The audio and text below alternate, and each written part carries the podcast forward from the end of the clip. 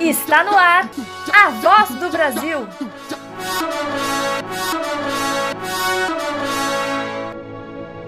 A voz do Brasil.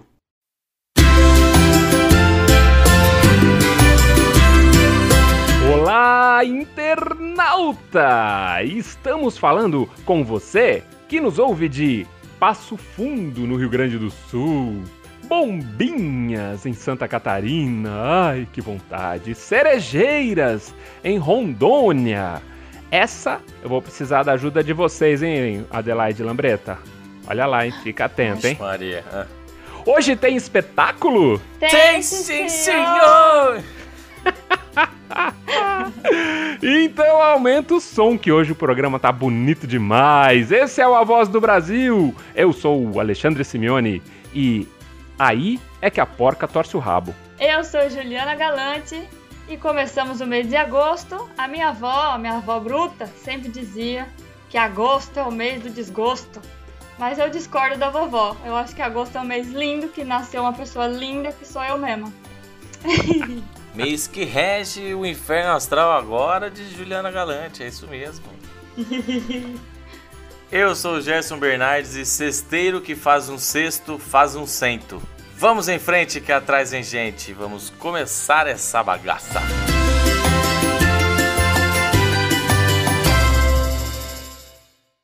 Antes da notícia, da primeira notícia do nosso podcast, temos um recado de uma parceira nossa. Lembrando que esse espaço está aberto para apoio, parcerias, divulgações excepcionais, até mesmo patrocínios. Beleza? O recado, um recado rapidinho da nossa parceira e depois a dona Marlene anuncia a notícia bacana para Dedel.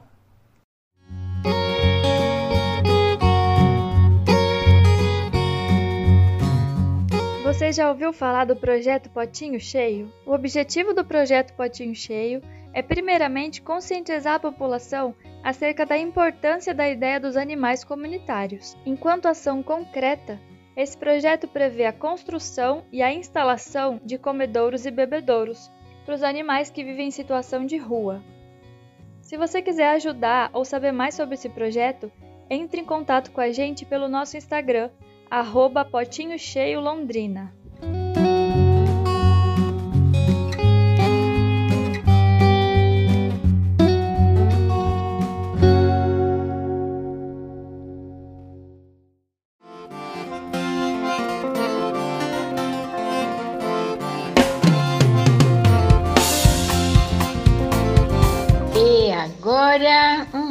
Notícia bacana pra Dedéu. Futuca Atuia homenageia o maior contador de causos de Goiás. Essa é uma redação. Oh, essa é uma redação. Essa é uma notícia da redação aqui mesmo do A Voz do Brasil, pelo Gerson Breta, olha só. o maior contador de causos de Goiás. Assim era conhecido Geraldinho Nogueira, um autêntico contador de causos caipiras. Futucatuia homenageia esta importante personalidade goiana, goiana e perpetua a tradição dos espetáculos de contações de causos que pertencem, pertencem à memória coletiva de muitas gerações. Esses espetáculos sempre possuíam duas figuras principais, o contador e os tocadores de viola, onde o contador se inspirava nas músicas tocadas para escolher os causos que iria falar. Segundo esse costume, o músico Anthony Brito, com suas composições tocadas na viola caipira, se alterna com o boneco de marionete do Geraldinho, que conta os causos do espetáculo. Todo o processo de criação desse espetáculo se deu durante o período de isolamento social causado pela pandemia do Covid-19. Construção do boneco, criação de cenário, escolha do repertório musical, roteirização e captação e edição do material audiovisual. Anthony Brito é palhaço, compositor, cantor, instrumentista e bonequeiro, natural de Anápolis, em Goiás, atualmente reside em Macaé, no Rio de Janeiro, onde fundou e integra a Cia Chirulico. Geraldo Policiano Nogueira nasceu em 18 de dezembro de 1913 na fazenda Aborrecido, em Sussuapara, atual Bela Vista de Goiás. Durante grande parte de sua vida, foi um caipira típico. Trabalhou em atividades rurais, casou-se cedo, teve muitos filhos, foi um ardoroso participante das manifestações culturais sertanejas, como a Folia de Reis e a Catira, e um apreciador da brasileiríssima cachaça. Geraldinho seria apenas mais um dos inúmeros sertanejos goianos, se não fosse a sua imparabilidade em contar engraçados causos numa linguagem tipicamente sertaneja. A confecção do Geraldinho do Futucatuia foi realizada em parceria com a artista Julieta Hernandes, que trouxe a alma, alma ao rosto do boneco. É, é um projeto muito bonito. É, de tão bonito ele está aqui no quadro Notícia Bacana para Dedel. Nós somos, é, conhecemos o trabalho do Anthony e da Aline, né, que são da Cia Chirulico, de palhaço e palhaça. E essa pesquisa da palhaçaria popular, da, do, da, dos jogos populares, né, das, das brincadeiras populares, músicas populares, né? E aí, nesse processo aí pandêmico que estamos vivendo, surgiu aí o projeto, né, o, o trabalho Futucatuia, que é muito bonito para quem gosta de, de música caipira, né? Do contexto caipira, do contexto sertanejo, sertanejo mesmo, né? De quem é do sertanejo, não, não universitário. Mas quem gosta desse contexto é muito bonito, muito, muito simples, né? Um acalanto para a alma nesses momentos assim. É, realmente vale a pena conferir. Você acha os vídeos no Instagram, né, no IGTV da companhia e também no YouTube. É só acessar, a gente coloca tudo aqui na descrição do episódio. Confira, vale a pena e se dê de presente esse momento com o Futucatuia. E os outros trabalhos da Cia Chirulico, que tá tudo lá nesses canais que a gente vai colocar aí na descrição. Um abraço pro pessoal da Cia Chirulico, sou fã demais. Um abraço pra vocês. Pronto. Boa. Não vou ficar me sentindo fora. Não conheço, mas já considero pacas.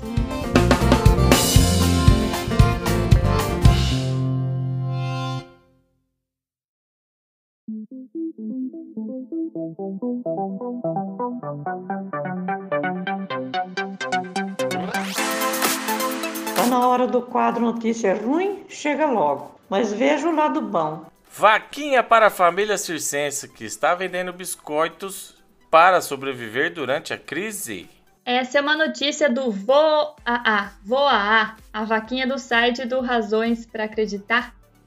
Por conta da pandemia, os picadeiros de todo o Brasil estão fechados há quatro meses. Sem receber o público e, consequentemente, sem renda de bilheteria, as famílias circenses estão passando por dificuldades.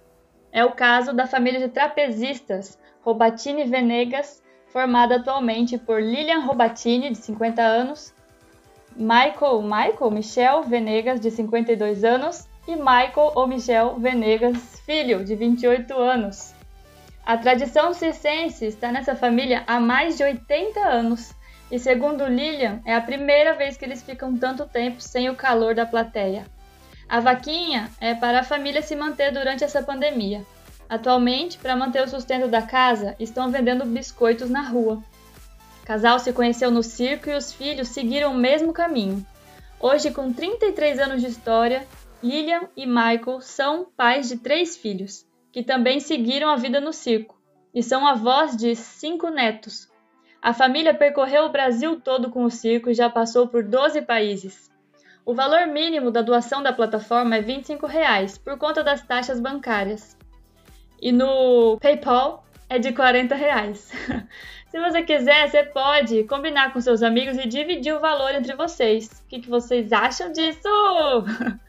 O link para contribuir com a vaquinha tá lá na descrição do episódio. É, a gente tá, a gente já falou, né, várias notícias dessas, principalmente dos circos e aí até em algumas é, adaptações que o circo tem feito, né?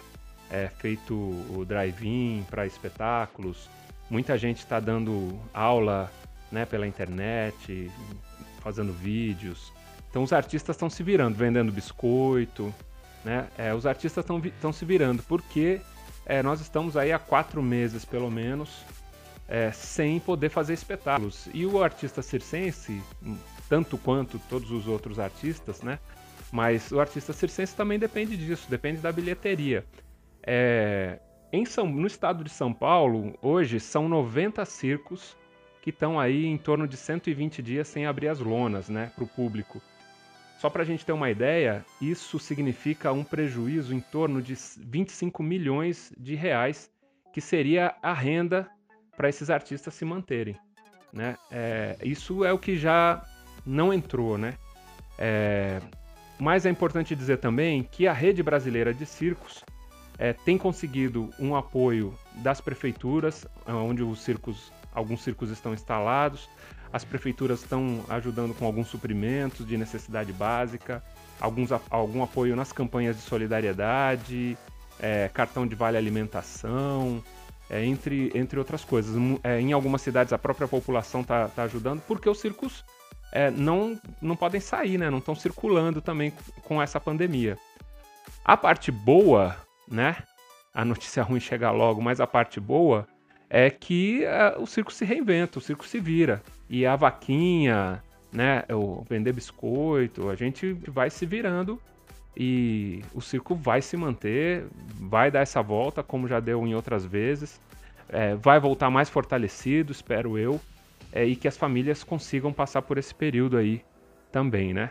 Só para fazer uma indicação, no Observatório do Itaú Cultural, no Observatório Itaú Cultural, tem uma matéria muito interessante que está falando como os artistas circenses independentes, artistas de rua, estão é, se virando aí durante a pandemia. Bem, bem interessante e indico aí para quem quiser ler.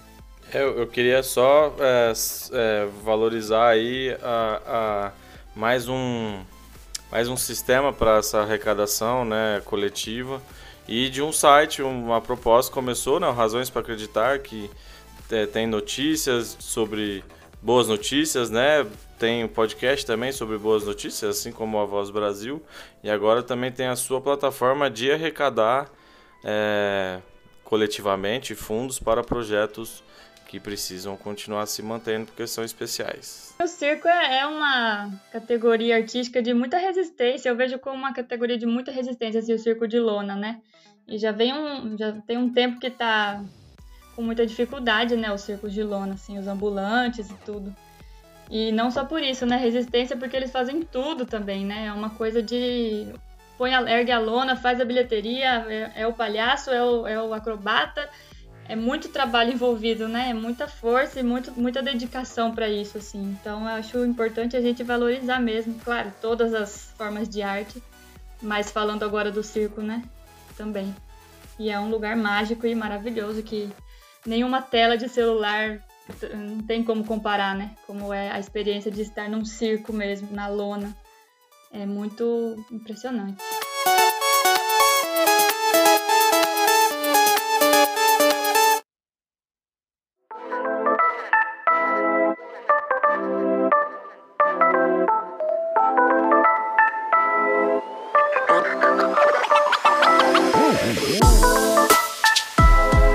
Veja bem, nem tudo que é bom dura pouco. Elza Soares faz 90 anos com pleno reconhecimento e com discografia ainda a ser descoberta. Nascida em 22 de julho de 1930, Elza Soares completa 90 anos de vida e de luta, com pleno reconhecimento da vitória nessa batalha cotidiana para se impor no mundo como mulher negra e cantora, de assinatura vocal pessoal e intransferível. Elsa nunca foi tão aclamada como nos últimos cinco anos. Desde que lançou o impactante álbum A Mulher do Fim do Mundo em 2015, a cantora vive mais uma fase de renascimento artístico que, tudo indica, vai durar desta vez até o fim. Me deixem cantar até o fim, pediu Elsa em verso do samba título do disco A Mulher do Fim do Mundo. Pedido aceito pelo público jovem que a consagra desde então, Elsa segue moderna, antenada, contemporânea como nenhuma outra cantora da idade dela.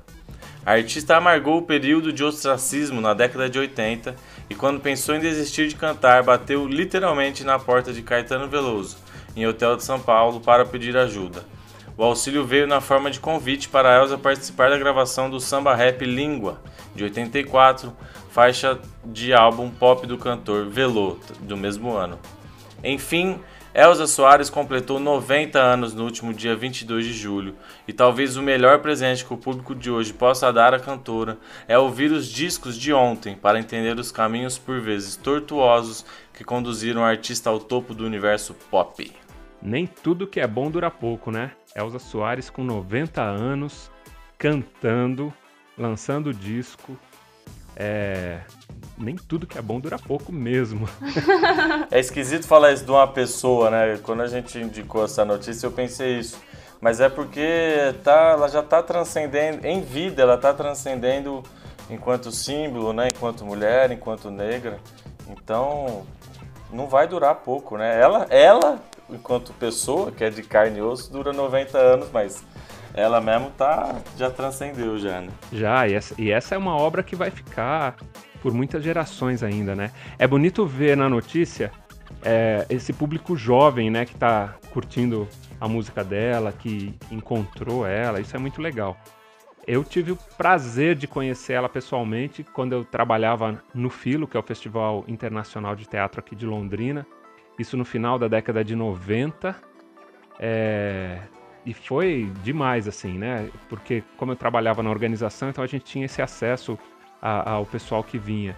O Filo tinha o cabaré, que era, né, um, um era um, um, espaço onde tinham shows.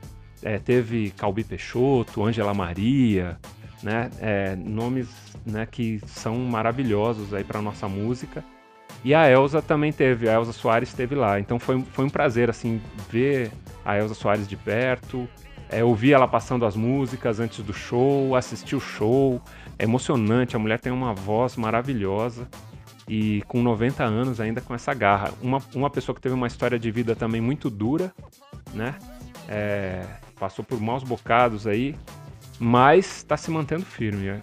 Maravilhoso isso. Ah, Elza é uma, Elza Soares é uma das mulheres mais fortes, assim, que para mim é uma das mulheres mais fortes do mundo. A história dela é realmente muito cheia de coisas, assim, de, de dificuldades e ela sempre encarando com muita força, com muita.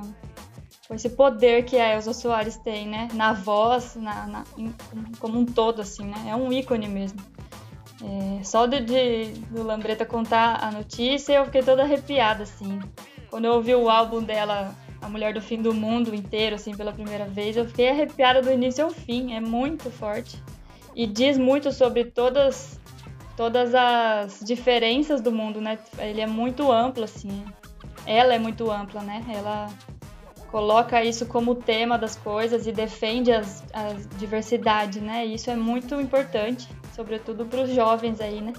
Que bom que eles estão ouvindo, que bom que eles estão gostando e que ela permaneça aí por muito tempo perto da gente, com essa voz incrível. Vive Elza Soares. É isso aí, esse foi mais um episódio do nosso podcast A Voz do Brasil. Se você que está ouvindo a gente também for um fã da Elza Soares, também gosta muito de circo, manda aí pra gente, conta pra gente como é que é. No nosso e-mail, a voz do Brasil podcast gmail.com ou no nosso Instagram, a voz do Brasil podcast. Eu sou Juliana Galante e agora vou mandar uma frase de Elza Soares, se preparem. Não tenho medo de nada. Temos que ensinar o medo a ter medo de nós. Dorme com essa aí. Bom demais. forte, muito forte. É. O podcast A Voz Brasil está no ar e nos seus agregadores de podcast toda segunda, quarta e sexta. Eu sou Gerson Bernardes e, bom ou não, o que vale é a intenção. Ditado que a Juliana Galante me emprestou agora. Eu sou Alexandre Simeone e é um ditado muito certo, já dizia meu avô. Na boca de quem não presta, quem é bom não tem valor. Até rimou. Olha! É. O podcast A Voz do. Ah, o podcast A Voz do Brasil é uma produção da Vila Triolé e Palhaça Adelaide. Tchau! Tchau!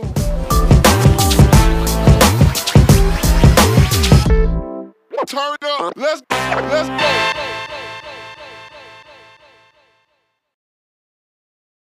É isso aí, esse foi mais um episódio do nosso podcast que foi Lambreta.